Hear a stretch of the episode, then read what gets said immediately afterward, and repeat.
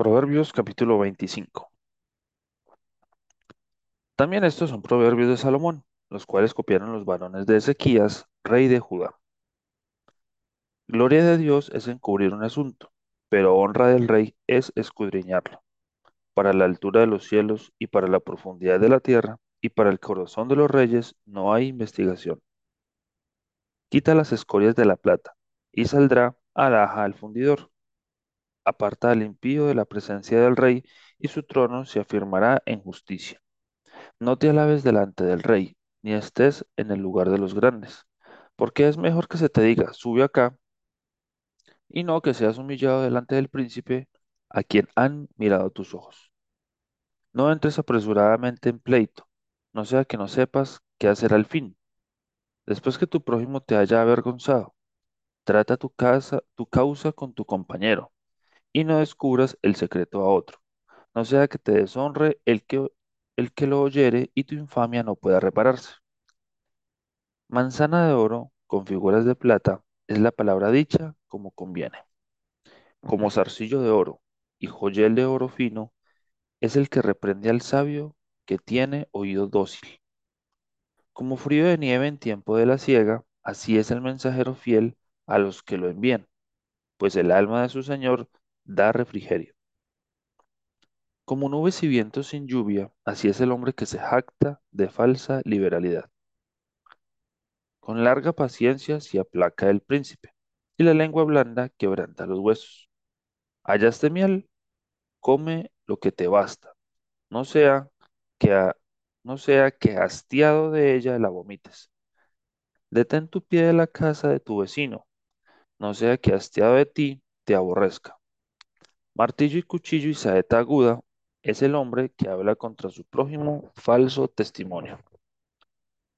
Como diente roto y pie desconyuntado es la confianza en el prevaricador en tiempo de angustia.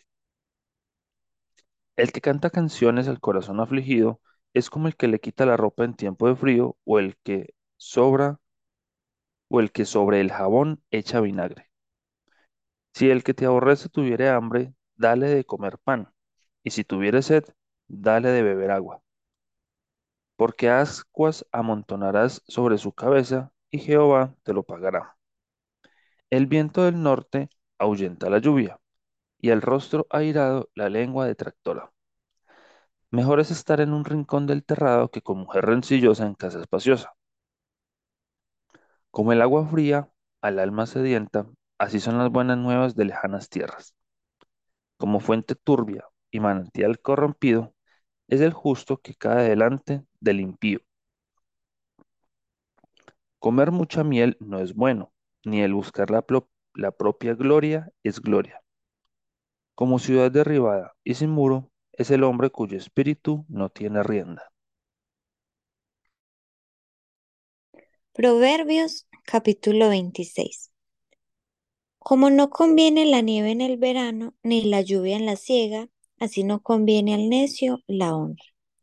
Como el gorrión en su vagar y como la golondrina en su vuelo, así la maldición nunca vendrá sin causa.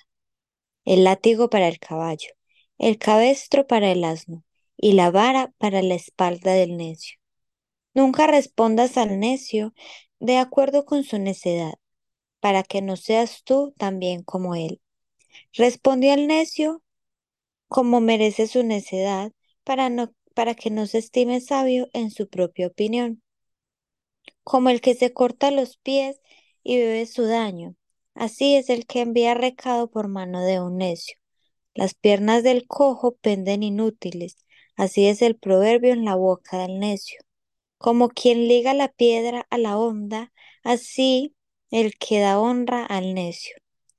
Espinas hincadas en mano del embriagado, tal es el proverbio en la boca de los necios. Como arquero que a todo hiere, es el que toma a sueldo insensatos y vagabundos. Como perro que vuelve a su vómito, así es el necio que repite su necedad.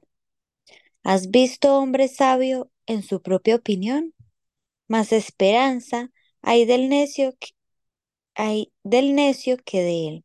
Dice el perezoso, el león está en el camino, el león está en las calles. Como la puerta gira sobre sus quicios, así el perezoso se vuelve en su cama. Mete el perezoso su mano en el plato, se cansa de llevarla a su boca.